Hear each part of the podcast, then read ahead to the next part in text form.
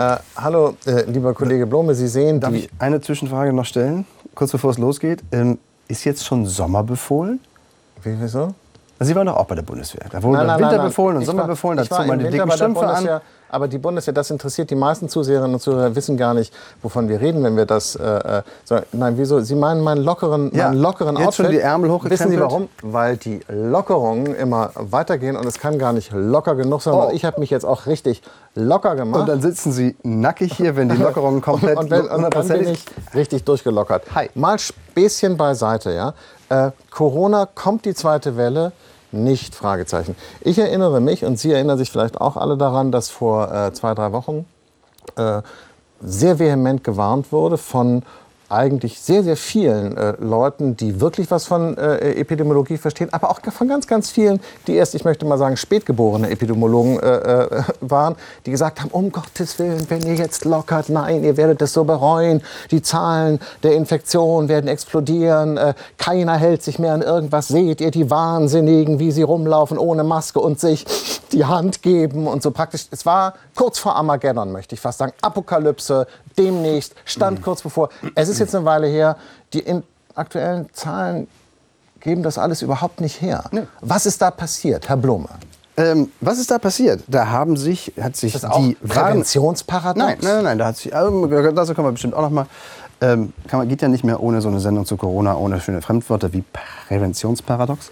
Das ist so nein, ein das war ja, das war eine. Debatte zwischen der einen Virologen, Epidemiologenfront und der anderen, die sagt, man kann lockern, nee, man kann nicht lockern, man kann ein bisschen, nee, man doll doll und so weiter. Und dann hat sich die Politik halt entschieden. In diesem Fall waren es die Ministerpräsidenten, die, glaube ich, das Ohr ein bisschen mehr auf der Schiene hatten ähm, vor zwei Wochen, als sie Ja. merkten, die Stimmung kippt äh, in, oder fängt an, sich zu bewegen, vielleicht sogar zu kippen in der Bevölkerung. Also lieber mal ein bisschen lockern, damit die Leute das Gefühl kriegen, da gibt es auch irgendwo, geht es weiter zurück, möglicherweise in ein normales Leben.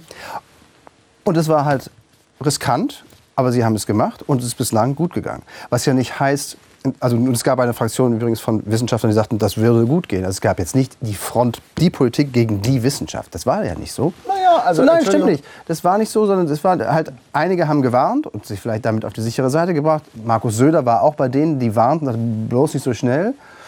Und dann gab es eine andere Fraktion, die sich eher durchgesetzt hat. Und in der Fläche der 16 Bundesländer ist es ja auch un unterschiedlich Oh, jetzt gehandhabt worden. spielen Sie es doch nicht so runter. Sie, Sie, Sie waren noch mal bei der Zeitung mit den großen Buchstaben. Jetzt, Sie, Sie ziehen sozusagen alles, was spannend und kontrovers und ehrlich gesagt auch vielleicht ganz lehrreich ist, gerade aus dem Thema raus, indem Sie es so verwässern. Nein, nein, nein, ganz kurz.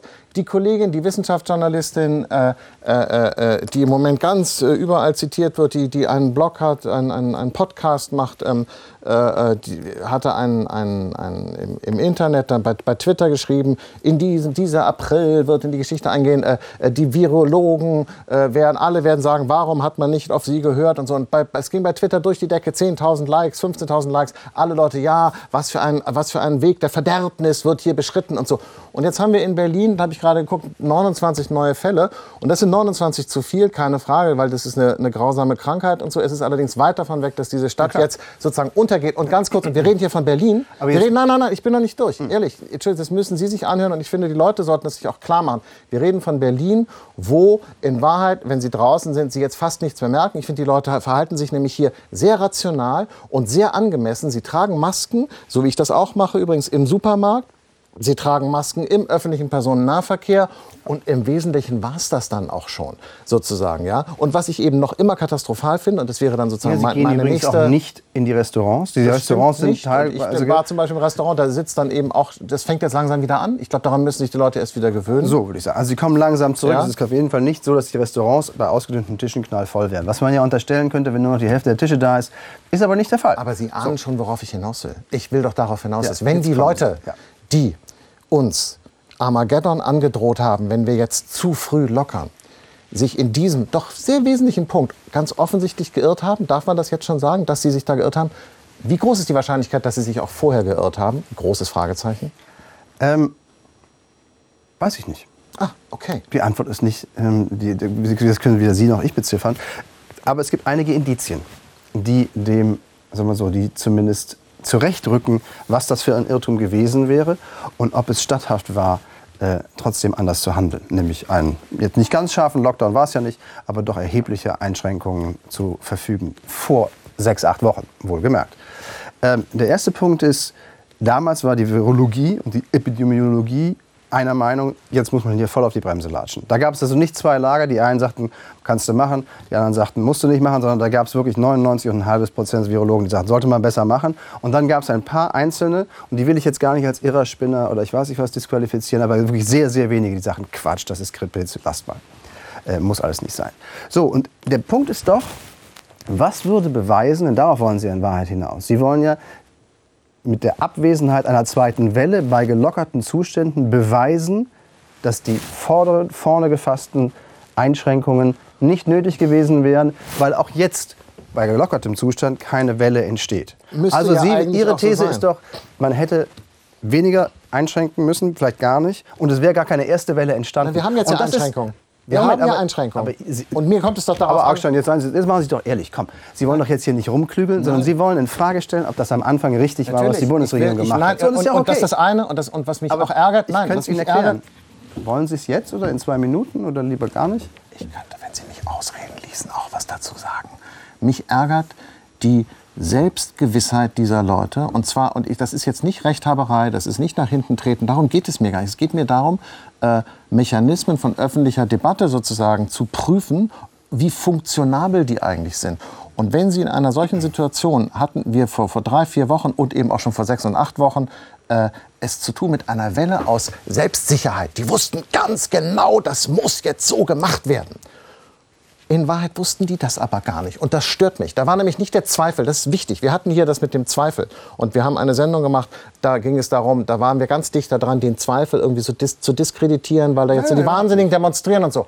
Der Zweifel ist aber zentral. Und wir haben in den letzten Wochen bei dem Corona-Thema den Zweifel fast vollständig ausgeschaltet. Und wir haben ein öffentliches Debattenklima gehabt, wo die Leute gesagt haben, wir wissen, was richtig ist. Und jetzt kann ich nur sagen, Freunde, sorry, wenn ihr gewusst hättet, was richtig ist, dann hätten wir jetzt schon wieder, gerade in einer Stadt wie Berlin, das ist eine undisziplinierte Stadt, deshalb mag ich sie auch so gerne. Ich bin selber auch ein bisschen undiszipliniert. Übrigens so wie Christian Lindner, der umarmt seinen Kumpel dann auch mal. Klammer auf, da geht es eher um den Honorarkusel, das- Honorarkusel von Belarus. ich finde das eher das Problem, So, als ja, okay. dass er ihn umarmt hat. Aber so, ich will nur sagen, wenn das selbst in Berlin jetzt die Zahlen nicht durch die Decke gehen, Mann, dann möchte Aber ich jetzt mal Herrn beweisen- Lauterbach, soll Ja. mir das mal erklären. Ja. Herr Lauterbach, bitte erklären ja, Sie. Herr Lauterbach, bitte kommen Sie ans Rohr.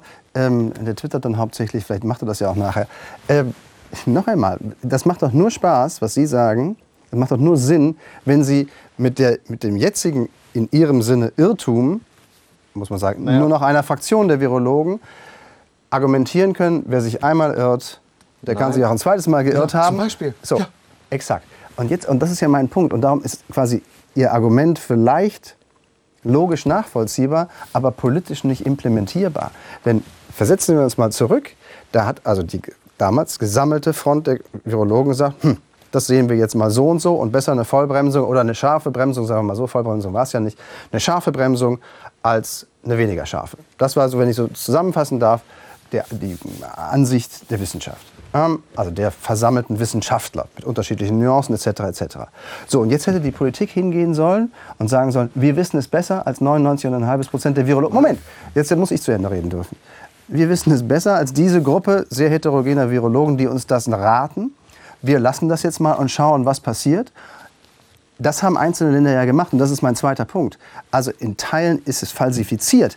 Dieses, lass uns mal weniger bremsen oder lass uns später bremsen, ist falsifiziert durch die Ereignisse, finde ich, in Großbritannien, den USA, auf eine Art auch in Spanien. Mir geht es um was anderes. Mir geht es darum, dass diese Virologen und die Journalisten, die Ihnen das Wort geredet haben, mit einem Gestus der Selbstsicherheit und der Gewissheit aufgetreten sind, Ja. den sie schon damals nicht haben konnten. Und das konnte man wissen, dass die das nicht wissen können. Sie taten aber so. Und jetzt sozusagen, Entschuldigung, das klingt jetzt ein bisschen blöd, aber man muss ja auch mal lernen aus Dingen. Ich meine, wir können natürlich jetzt immer so weitermachen, nur nach vorne gucken, sagen, es ist ganz egal, wie das gelaufen ist. Es konnte nur so laufen, wie es gelaufen ist. Es interessiert mich überhaupt nicht. Ich gucke immer nur nach vorne. Ist auch eine Art und Weise, halte ich für ein bisschen beschränkt. Ich würde sagen, lass doch mal zurückgucken und mal gucken, wie ist das eigentlich verlaufen? Was lernen wir daraus? Und ich würde zum Beispiel daraus lernen, Learnings für die Zukunft, ja, soll doch alles anders werden, soll doch alles besser werden. Learning für die Zukunft, Tipp für die Journalisten, für die Kollegen, die alles ganz genau wissen. Vorher mal nachdenken, ob das wirklich alles so stimmen muss. Denn in diesem Ja, Fall, aber das ist- sorry, das ist doch Wohlfall. Sprechen die Fakten, naja, aber was? Aber Also es es gibt nichts daraus zu lernen. es- Es, gibt es nichts zu lernen. Natürlich nicht. gibt es daraus was zu Was- lernen. was denn? Erzählen der, Sie der, doch mal. banale, ja, der banale Satz, Wissenschaftler, sogar die Mehrheit der Wissenschaftler können sich theoretisch irren, unterschreibe ich sofort. So ein Pech Ähm, gehabt. Nein, Haben wir nee, nicht, Pech gehabt. nee, nicht Pech gehabt. Sie müssen ja die Frage stellen, hätte man, würde man beim nächsten Mal es anders machen?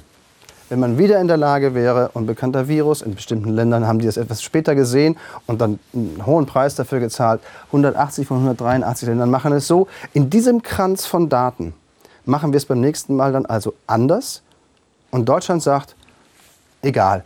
Es ist die zweite Welle damals nicht gekommen. Die erste haben wir verhindert, die zweite ist nicht gekommen. Jetzt, lassen wir, jetzt probieren wir es mal andersrum und lassen das Ding laufen. Wenn Sie in der Ungewissheit sind, muss die Politik, finde ich, hat die Politik Oh ja. Pflicht zur. Vorsicht, hat die Politik Pflicht zur Vorsicht und Pflicht zur Vorbeugung. Ganz ich will, ich will Ihnen, pass auf, ich will einfach nur mal, noch mal Können Sie auf das Argument mal ja, eingehen? Ja. Nein, ist es nicht, weil das Argument verifiziert sich immer selbst. Da kann man immer sagen, äh, je sicherer, desto besser. Better safe than sorry irgendwie. Lassen Sie uns alle einsperren, weil wir nicht wissen, ob Sie morgen... Nein, so, so können Sie keine... Entschuldigung, das geht so nicht. Und wir haben einen konkreten Fall. Jetzt gerade geht es nämlich um die Frage, was ist eigentlich mit den Schülern, was nämlich mit den Kindern? Ironischerweise wird jetzt ja so getan, als sei Deutschland bereits total lo locker wieder und alles wieder auf dem Weg zur Normalität. Da kann ich nur sagen, Wer das sagt, hat keine Kinder, denn es stimmt halt nicht, denn die Kindergärten sind geschlossen und also ich kenne keine Schule, die normal funktioniert. Meine drei Kinder gehen ich glaube, einmal im Monat in die Schule oder so. Also ehrlich gesagt, da ist also weit, weit weg von der wie Sie Normalität. Und jetzt habe ich gerade gelesen, äh, dass äh, vier medizinische Fachgesellschaften, ja, das ist jetzt nicht irgend so ein abgewählter Typ von der Ecke, sondern so, das sind praktisch die Leute, die sich auskennen, sagen, mach die Schulen wieder auf, weil Ja. ihr den Kindern echt was antut. Und Bin was tut. Spiegel Online? Entschuldigung, ich muss es jetzt mal direkt sagen. Spiegel Online bringt diese Meldung und das ist der Bias, den ich meine. So. Die Forderung ist spektakulär und sie richtet sich gegen die klare Empfehlung von Christian Drosten. So. Und die Leute, das, so können praktisch die Leute das nur verkaufen. Man sagt, kann es sein, dass auch Christian Drosten sich in der Natürlich kann Bewertung er dieser. Epidemie Der irrt? sich- und die der- anderen Leute sagen, Freunde, es ist höchste Zeit, Schluss zu machen hat, mit dem Quatsch. er, hat sich, er hat sich geirrt. Er, kann, er hat sich auf der Strecke ja auch ein, zweimal geirrt, wie alle anderen übrigens auch. Warum Moment. checken diese Journalisten das ja, immer noch nicht? Nicht diese Journalisten, sondern einzelne bestimmte vielleicht, aber ja nicht der Journalismus. Und noch einmal, ähm, ich glaube auch, man müsste jetzt schneller lockern als langsam. Aber damit, und das ist doch der entscheidende Punkt, und darum geht doch in Wahrheit die Debatte, diskreditieren oder falsifizieren Sie doch die ursprünglichen Entscheidungen nicht. Ja, okay. Darüber können Sie doch hauptsächlich was sagen über die Zeit jetzt. Und Sachsen zum Beispiel macht die Schulen auf. Also da entsteht, also nachher können wir sogar ein Fallbeispiel machen, was passiert in Sachsen und in anderen Ländern, wo sie später in die Schule dürfen. Lass die Kinder wieder zur Schule gehen. Sie wollen nur ihre Kinder loswerden. Ha, toll.